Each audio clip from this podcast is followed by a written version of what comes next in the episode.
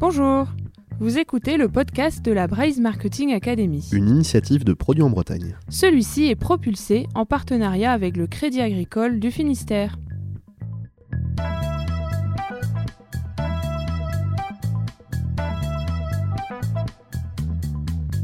Bonjour et bienvenue, nous sommes Alan Blanchet et Coralie Gourlet et nous sommes ravis de vous recevoir sur le podcast de la Braise Marketing Academy, le réseau des marketeurs et des communicants en Bretagne.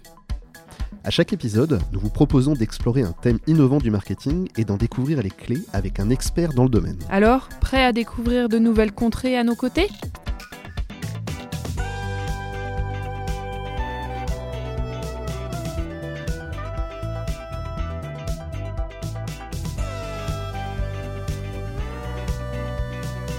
Ceci est l'épisode 5.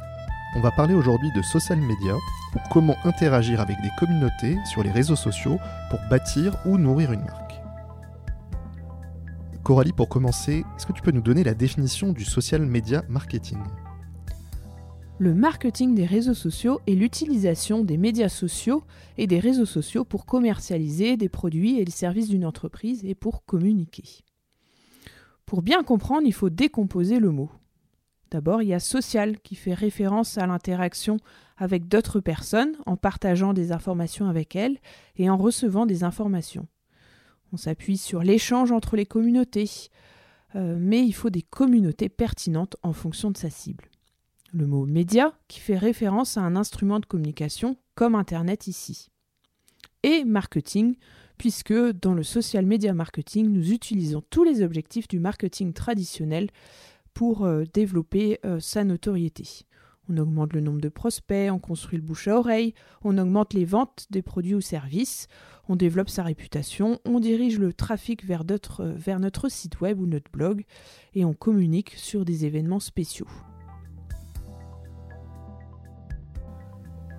Pour découvrir comment une marque peut interagir avec des communautés sur les réseaux sociaux, nous accueillons aujourd'hui Boris Le Gouen, cofondateur de l'agence 385, qui est une agence spécialisée en social media. Bonjour Boris Le Pen. Tout à fait, bonjour, bonjour, bonjour.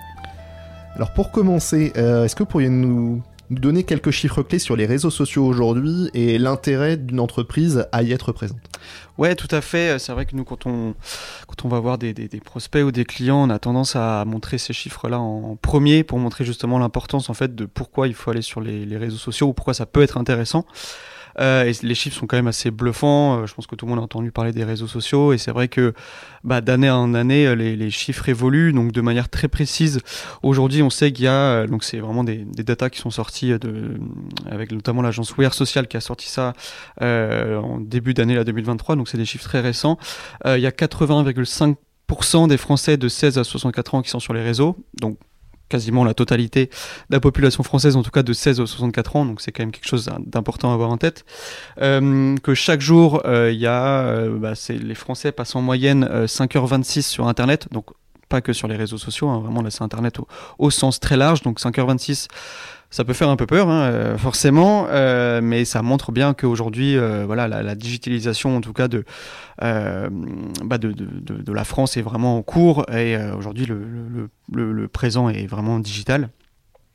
Euh, on a aussi euh, cette data qui est intéressante que 53,7% euh, des Français de 16 à 64 ans, ils ont acheté un produit ou un service en ligne. Donc voilà, maintenant le, le fait d'acheter en ligne, ça c'est quand même bien démocratisé. Donc c'est quelque chose qu'il faut aussi avoir en tête.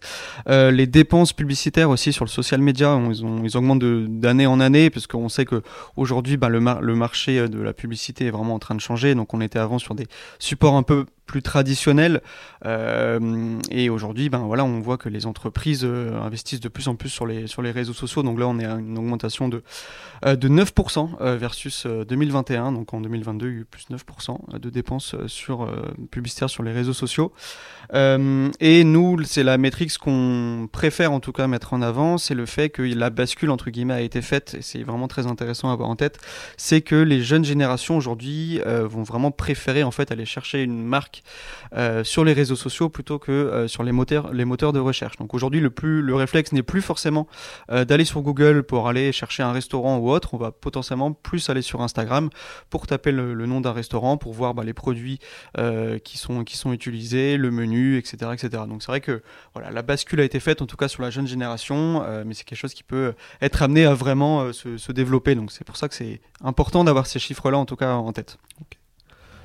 On se pose la question après forcément de quelle plateforme investir. Euh, on se rend compte que chaque plateforme semble avoir ses propres codes qui sont importants à intégrer. Donc voilà, se poser la question sur quelle plateforme euh, une marque a intérêt à, se positionner?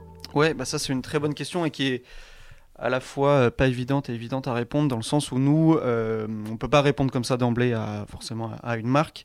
Le but, ça va vraiment de se poser, de réfléchir à une stratégie. Et nous, quand on parle de stratégie, on va essayer d'analyser en fait pas mal de, signaux, soit faibles, soit forts, avec des outils qui nous permettent de bah, savoir en fait, en fonction de la cible de la marque, qui elle veut toucher, de voir bah, où se trouve cette cible. Est-ce que c'est plus sur Facebook? Est-ce que c'est plus sur Instagram? Est-ce que c'est plus sur Twitter? Est-ce que c'est plus sur TikTok? De savoir aussi bah, qu'est-ce que fait cette cible sur les réseaux sociaux, quels sont ses centres d'intérêt, euh, avec quoi elle interagit? Euh, donc tout ça, en fait, c'est plein de données qui vont nous permettre de, en fonction de la marque, de, euh, de son historique, de ce qu'elle a à mettre en avant et de la communauté ou des communautés qu'elle veut toucher, bah, c'est là on va pouvoir répondre à bah, il faut plus aller sur Facebook, il faut plus aller sur Instagram, sur TikTok, sur Twitter. Donc voilà, euh, ça va vraiment dépendre de, de, de, chacun euh, de, pour voir où on peut aller, euh, sachant que il ne faut pas aller sur toutes les plateformes. Je pense que c'est important d'avoir ça aussi en tête. ça sert à rien concrètement. vaut mieux parfois avoir une belle présence sur une plateforme plutôt qu'avoir une présence éparse sur plein de plateformes. Mais euh, ce qu'il faut aussi avoir en tête, et ça c'est des choses euh, sur lesquelles on peut réfléchir, c'est euh, comment on peut dupliquer aussi du contenu, ça c'est important je pense, parce qu'on sait aussi aujourd'hui que les gens sont très très rarement mono-plateforme. Euh, très peu de gens sont que sur Facebook, très peu de gens sont que sur Twitter, etc. etc. Donc le but c'est de, réfléchir à, ok, on peut, une marque peut être présente euh, sur, euh, sur une plateforme, on va réfléchir à créer du contenu pour parler forcément à des communautés. Et le but ça va être de voir bah, comment ce contenu, ce contenu il peut vivre sur Facebook, mais aussi sur Instagram, mais aussi sur Twitter, parce que chaque, code, chaque plateforme a ses codes. donc voilà, c'est des choses qu'il faut, qu'il faut avoir en tête. Donc, euh, donc voilà, pour répondre concrètement à la question, euh, euh, ça dépend vraiment de chaque marque pour savoir sur quelle plateforme on peut, on peut aller. Ok, donc on part de la stratégie de com, on regarde le public cible et après on voit où ce public cible est situé. Est-ce que c'est effectivement plutôt sur Facebook, sur Insta, sur TikTok ou autre? Exactement, ouais, ouais. Et c'est vrai qu'après il y a des signaux un peu, un peu, enfin, un peu forts aussi en termes de plateforme. On sait que Facebook aujourd'hui c'est des gens un peu plus âgés qui sont dessus. Euh, on sait que sur TikTok, c'est des gens un peu plus jeunes. Après, faut toujours prendre des pincettes avec ça parce qu'on sait qu'il y a toujours des jeunes sur Facebook, malgré ce qu'on peut en dire, il y a toujours des jeunes sur Facebook et il y a des personnes plus âgées euh, qui sont aussi sur TikTok. Donc voilà, c'est pour ça qu'il faut vraiment bien se poser et, bien réfléchir en fait à où on, peut aller et être cohérent surtout avec la marque et, et les objectifs. Quoi. Puis la question aussi de justement à partir du moment où on a identifié euh, un public cible sur une plateforme, c'est de savoir comment est-ce qu'on échange avec lui, quel code euh, cette communauté utilise pour, euh, pour échanger entre elles, et de voir en fait comment la société, enfin la marque arrive à, voilà, à s'intégrer en fait dans cette communauté. Ouais, tout à fait, ça c'est extrêmement important à avoir en tête. nous, on a l'habitude de dire que faut voir vraiment Internet comme, voilà, comme une grande ville et les, les plateformes, ça va représenter différentes soirées ce qu'on veut dire par là, c'est que typiquement, il euh, faut s'imaginer comme une marque euh, qui, euh, bah, qui veut aller sur les réseaux sociaux, mais qui ne sait pas trop comment faire. Il bah, faut s'imaginer en tant que personne qui va plus ou moins les s'incruster dans une soirée. et on s'incruste pas dans une soirée comme ça. Il faut aller bah, avec voilà les, bons codes, c'est-à-dire que si on va dans une soirée où il y a un certain dress code, il faut avoir ce même dress code si on veut s'incruster, que ça se passe bien. en fonction des gens qui sont dans la soirée, bah, voilà, il peut avoir des sujets de conversation un peu qui sont, euh, qui sont primordiales à avoir en tête. Donc le but c'est de passionner aussi, d'avoir de partager ses centres d'intérêt pour rentrer du coup dans la soirée, pour rentrer en conversation avec les gens. Bah, on va parler de, des choses qui les passionnent. Et si on est nous-mêmes passionnés, il y a des chances que ça se passe bien. Par contre, si effectivement on a une marque qui va sur une plateforme euh, sans trop s'y connaître, sans trop avoir compris à qui on va s'adresser, donc s'adresser de la mauvaise manière à la personne et surtout de, de parler de sujets qui ne sont soit pas, pas passionnants pour la personne ou quand on sent que c'est forcé que la personne n'est pas passionnée, celle qui parle, bah, y a quelque chose qui marche pas, ça va sentir faux et on va, on va avoir des chances de se faire rejeter par, par les personnes et du coup de pas réussir à passer un bon moment en tout cas en, soirée. Donc ça c'est vrai que c'est important de connaître les codes euh, pour bah, justement bien, bien, euh, bien rentrer en conversation avec, avec les personnes ciblées. Quoi. Je profite euh, d'ailleurs à ce moment du podcast pour vous dire qu'on aura un article qui sera dédié sur notre site, donc produitenbretagne.bzh, en complément de ce podcast. Et justement, on aura des exemples comme ça de, de marques qui arrivent à, à, jouer avec les codes justement d'une de, communauté donnée pour vraiment réussir à interagir positivement avec elle. Tout à fait. Et ça, il y a un exemple qui peut être parlant aussi à en parler. Euh, à la conférence de Brest Marketing Academy, on avait beaucoup parlé de, Twitter et, TikTok parce que c'est des plateformes qui ont vraiment plein de codes. Donc, euh, si on les a pas, c'est très compliqué d'y aller. Euh, mais pour parler aussi d'autres plateformes, donc typiquement comme Instagram, donc voilà, chaque chaque plateforme a ses codes et chaque plateforme a ses propres communautés qui sont vraiment éparses. Donc, il faut vraiment savoir laquelle à laquelle on veut s'adresser. Et typiquement, un exemple assez concret et local, on va parler de de Arkea, typiquement qui bah, a identifié, je pense, la communauté des cyclistes du vélo et tout, euh, du coup, l'imaginaire et les, euh, et les valeurs que porte le monde du cycliste. Donc, euh, il y a avec la création de l'équipe, notamment Arkea et Samsic.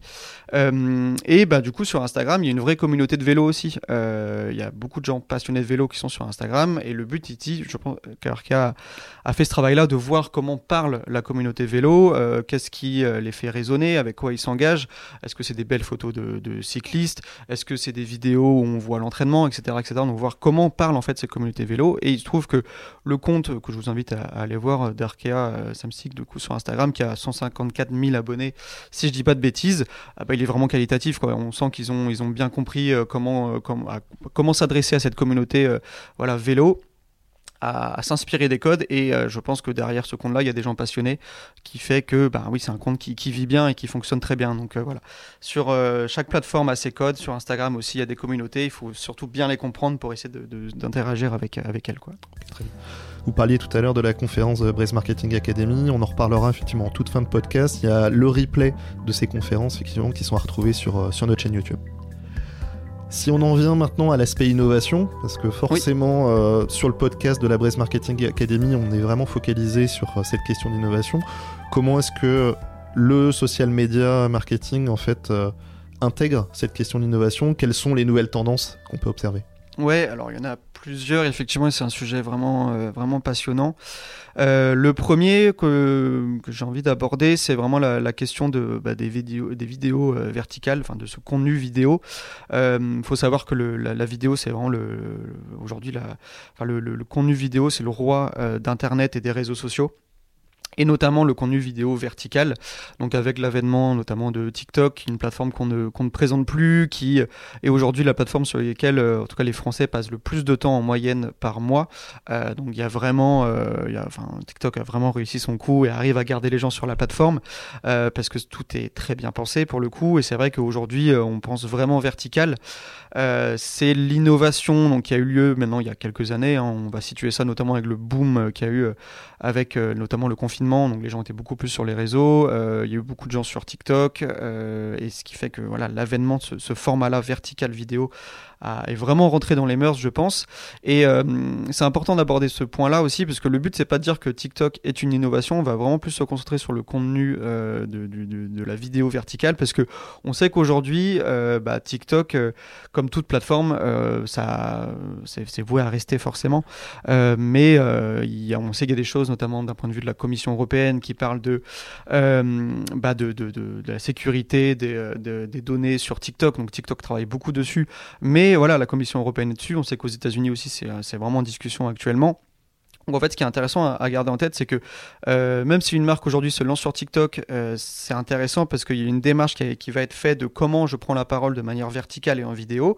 Et donc même si, euh, on va dire, dans 2-3 ans, TikTok a le vent en poupe ou n'existe plus, ou même d'un point de vue légal n'est plus accessible en, Europe, bah, il se trouve que si une marque a fait cette, démarche-là de réfléchir à vertical en vidéo, ben, quoi qu'il arrive, en fait, c'est un contenu qui est rentré dans les mœurs. Donc dans 4-5 ans, je pense qu'on consomme encore euh, vertical, en tout cas sur les réseaux sociaux. Donc c'est pour ça que c'est important dès aujourd'hui de réfléchir à comment on peut prendre la parole de manière verticale et en vidéo. Oui, parce que les autres plateformes, effectivement, ont pris le pas de ce type de format. Euh, il y a une vraie logique de c'est devenu un peu la norme de, de communiquer de Bah, façon verticale. Exactement, c'est euh, Instagram qui a lancé son format Reels, donc qui fait que des vidéos en vertical. Aujourd'hui, dès qu'on poste une vidéo sur Instagram, c'est en format Reels.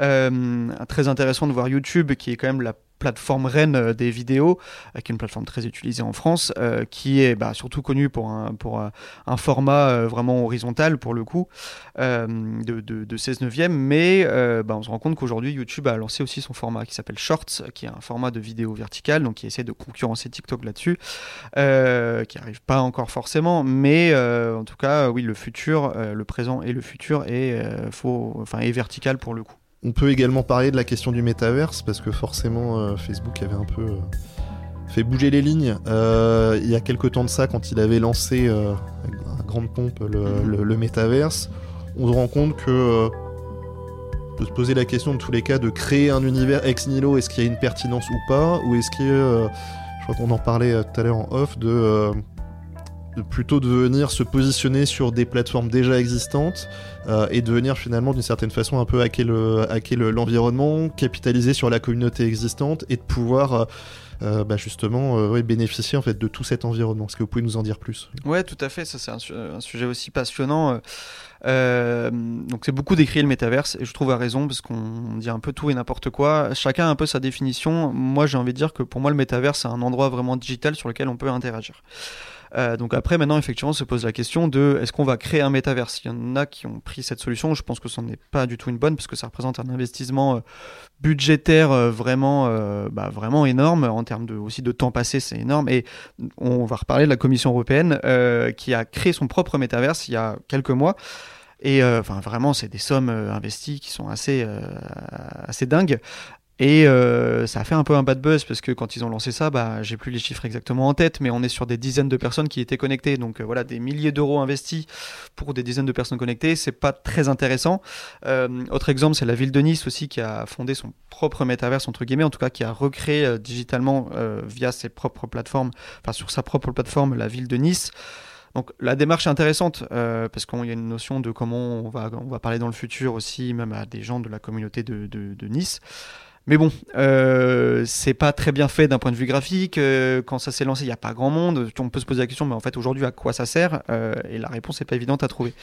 Donc, euh, par rapport à ça, je pense que ce qu'il faut vraiment avoir en tête, c'est comme, bah, comme vous l'avez dit, euh, c'est essayer de d'essayer de réfléchir à des métaverses ou en tout cas des endroits digitaux qui sont déjà préemptés par des communautés. Donc on revient à ce principe de comment on interagit avec des communautés sur, euh, sur le digital et sur les réseaux sociaux. Donc en fait on va essayer de voir bah, c'est quoi aujourd'hui les plateformes qui rassemblent du monde et comment on peut prendre la parole dessus. Là il y a des exemples, des exemples aussi très concrets. Euh, typiquement le premier gros événement et qui est toujours très agréable à regarder, euh, que je vous invite à aller voir et qui sera effectivement sur l'article du site, c'est ce qu'a fait Travis Scott, donc un rappeur américain très très connu, euh, qui a réalisé un concert en fait sur, euh, sur Fortnite. Euh, donc Fortnite, c'est à l'époque, c'était, même si c'est toujours très populaire, c'était le jeu vidéo du moment dans les années 2019-2020. Euh, le jeu vidéo où tout le monde était, dessus, donc énormément de, personnes présentes dessus. Et en fait, ce qui est intéressant, c'est de prendre Fortnite non pas comme un jeu vidéo, mais vraiment comme une plateforme et presque comme un réseau social. Parce que c'est vrai qu'aujourd'hui, on sait qu'aujourd'hui, toujours des jeunes vont sur, sur Fortnite non pas pour euh, bah, jouer aux jeux vidéo, c'est plus un endroit où ils vont se retrouver avec des amis. C'est-à-dire qu'après les cours, euh, bah, des jeunes vont aller sur, sur Fortnite pour bah, discuter tout simplement, comme, comme on peut discuter enfin, dans la vraie vie ou comme on pouvait discuter sur Messenger euh, via Facebook. Bah, Aujourd'hui, des jeunes vont sur Fortnite pour discuter. Donc on n'est pas juste sur on joue à des jeux vidéo, c'est un espace où on échange. Donc ça, c'est hyper important à avoir en tête. Et donc typiquement, euh, il peut se passer des choses sur ces, sur ces espaces-là où, on- peut, on peut discuter. Et donc pour revenir sur Travis Scott, euh, ils ont créé en fait le, le, le premier concert bah, voilà, dans un jeu vidéo, en tout cas dans un métaverse. Donc tout le monde s'était connecté, il y avait des milliers de personnes.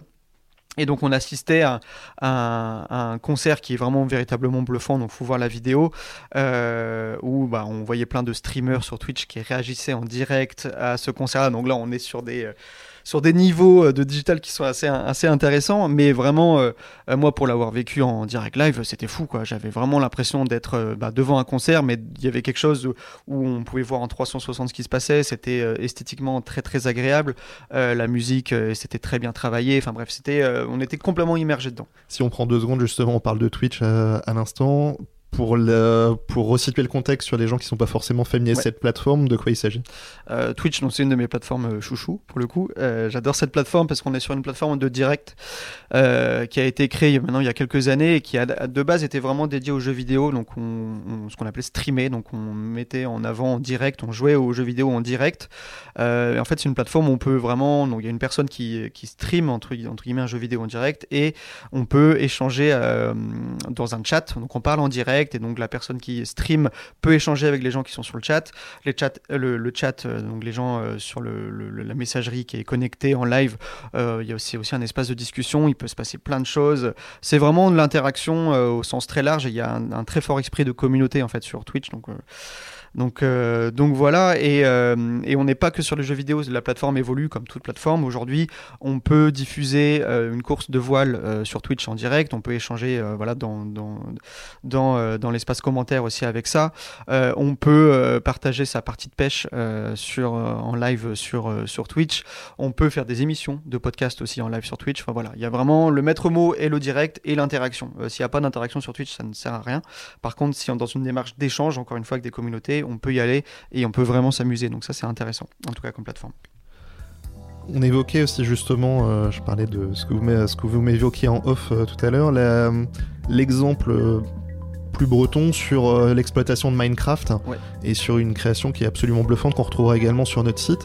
D'une créatrice qui a complètement reconstitué l'univers de la Pointe Saint-Mathieu, donc qui est à la, à la, Pointe Finistère, et qui est un exemple en fait de ce qu'on pourrait utiliser pour du tourisme virtuel, pour un premier contact avec un lieu, mais aussi pourquoi pas pour euh, organiser des événements en fait dans cet environnement-là. Vous pouvez nous en dire plus? Ouais, tout à fait. Ça c'est complètement passionnant aussi. Euh, donc effectivement, euh, on est sur ici, peut appeler ça presque un métaverse. De base, c'est un jeu vidéo, mais encore une fois, on est sur un, endroit où les gens échangent. Donc on peut parler de métaverse en tout cas pour moi. Donc Minecraft, peut-être le jeu le plus populaire, en tout cas sur la durée. donc vraiment, qui a touché plusieurs générations, qui est encore aujourd'hui très très populaire. Donc Minecraft, un énorme jeu où le but étant de, jouer avec des cubes. Ça peut paraître bête, mais on peut construire plein de choses en fait sur Minecraft euh, avec, des cubes. Donc il y, a un côté très pixel art aussi, donc c'est très digital bien sûr tout ça. Euh, mais du coup, étant donné qu'on peut construire, bah, euh, il y a des passionnés sur cette plateforme qui construisent tout et n'importe quoi, mais de manière très qualitative. Et donc typiquement, effectivement, il y a eu une grosse opération qui a été lancée il y a quelques années qui s'appelait Build the Earth, donc construire le monde. Et le but étant de recréer des endroits physiques du coup sur Minecraft. Et donc il y a une créatrice brestoise qui a recréé la pointe Saint-Mathieu sur Minecraft. Donc effectivement, faut voir la vidéo et c'est complètement bluffant parce que de réalisme et en plus il y a un style assez intéressant en pixel art euh, qui rend vraiment hommage, je trouve, euh, à la pointe Saint-Mathieu.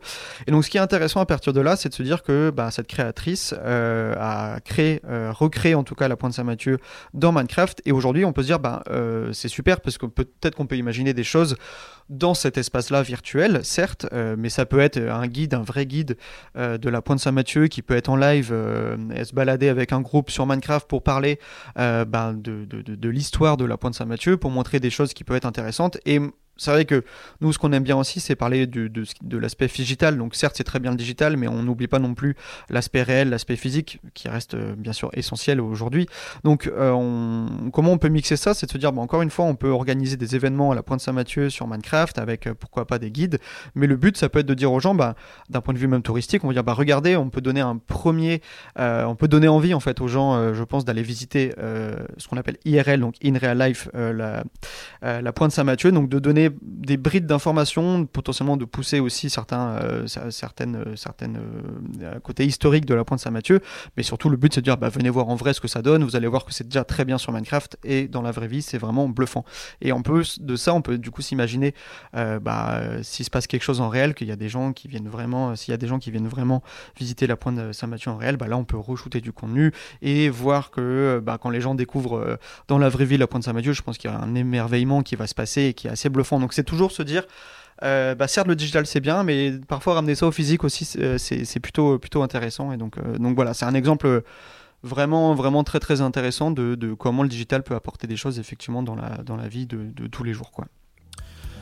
Si on en vient maintenant à, la question de, l'animation de ces réseaux sociaux, effectivement, pour un marketeur, on, peut se poser assez rapidement la question de est-ce que je dois faire appel à une agence ou est-ce que je dois internaliser en fait cette compétence? Euh, quel est votre avis en fait sur la question et voilà où est-ce qu'on doit mettre le curseur? Ouais, c'est bah, pareil une très bonne question et, et pour le coup euh, difficile de, répondre de manière globale parce que c'est plus du, du, cas par cas. Euh, nous, on a tendance à dire que c'est toujours mieux, mine de rien, quand notamment le, le, poste de, community manager, donc celui qui va vraiment gérer les communautés et gérer même les réseaux, c'est quand même mieux quand il est internalisé. Euh, c'est quand même bien d'avoir une personne qui est un peu dédiée à ça, euh, bah, qui connaisse très bien euh, la marque, qui connaisse très bien les produits de la marque, mais qui connaît aussi très bien les clients. Donc ça, s'il y a cette personne en interne, c'est top, parce que voilà, c'est un peu le référent. Derrière, ça demande énormément de temps, donc c'est pour ça qu'il y a vraiment besoin d'avoir quelqu'un potentiellement sur place, mais c'est quelque chose qui peut être soit délégué à une agence, euh, c'est-à-dire de euh, voilà, il n'y a pas les, compétences en interne, il n'y a pas le temps aussi en interne de s'en occuper. Donc c'est là où une agence peut être pertinente pour justement bah, déléguer ce temps-là.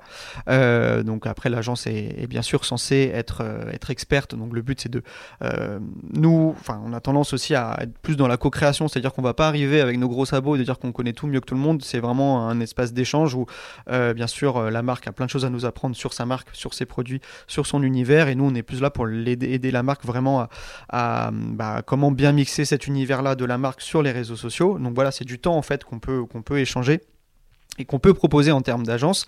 Et par contre, s'il y a aussi la compétence en interne dans une, dans une entreprise, bah, nous, on peut être là dans une logique plus de formation, d'accompagnement. Ça peut être d'un point de vue euh, mensuel, euh, se faire des points sur, OK, il s'est passé ça sur vos communautés, bah, comment on aurait pu prendre la parole. Euh, le mois prochain, on sait qu'il y a un gros temps fort de votre côté, euh, mais il y a aussi un gros marronnier.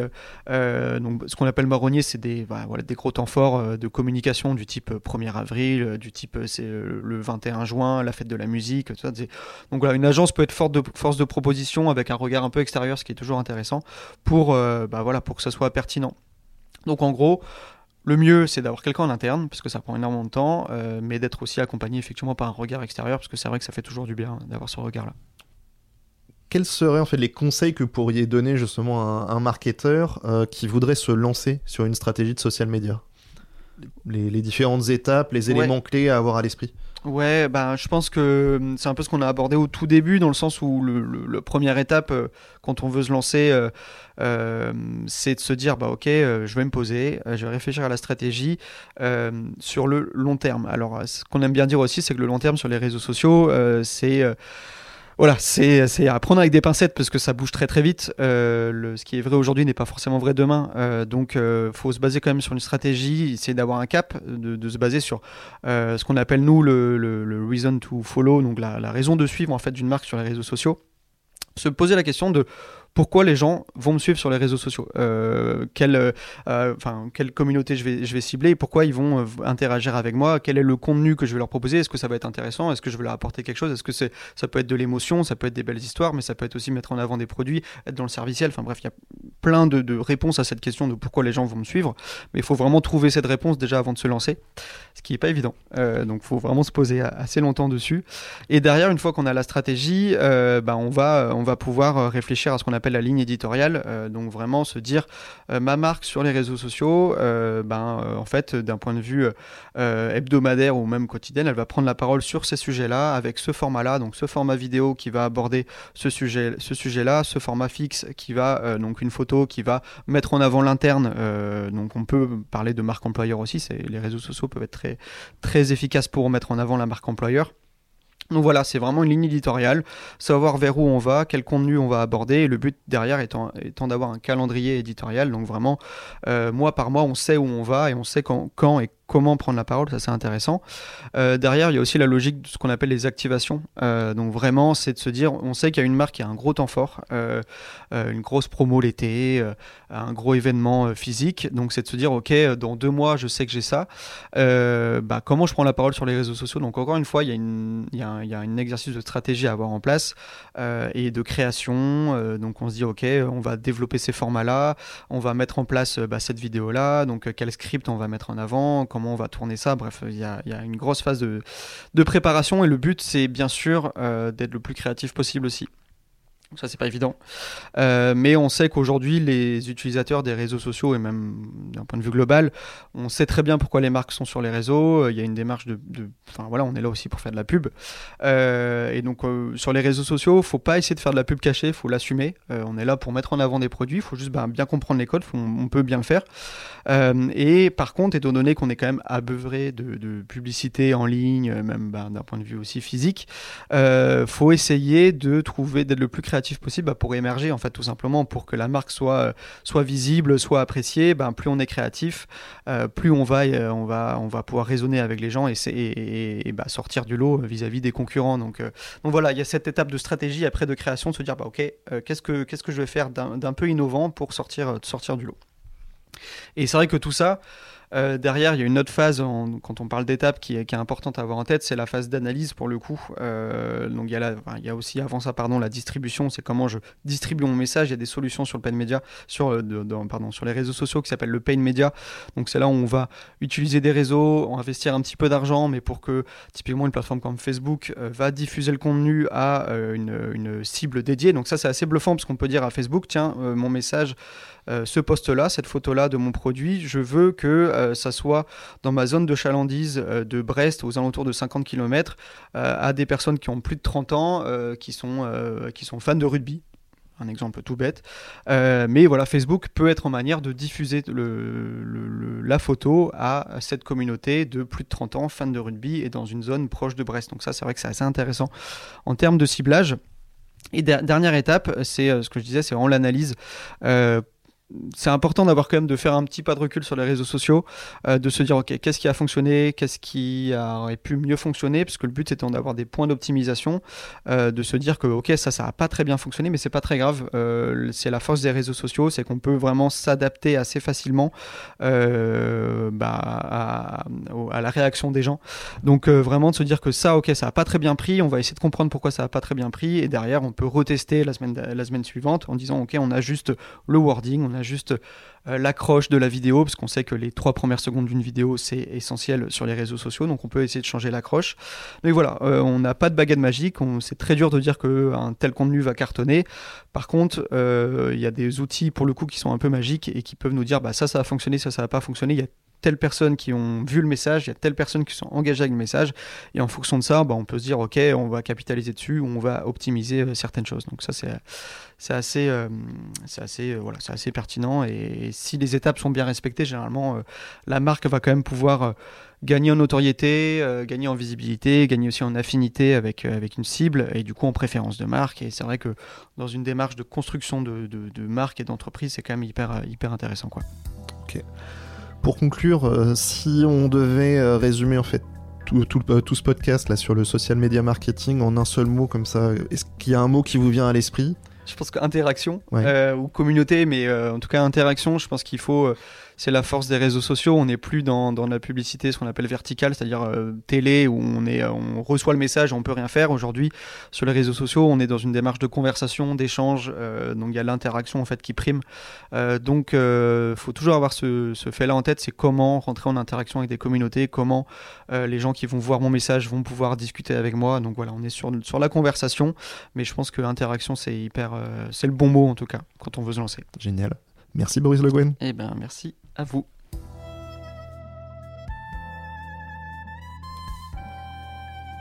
Merci d'avoir écouté ce podcast.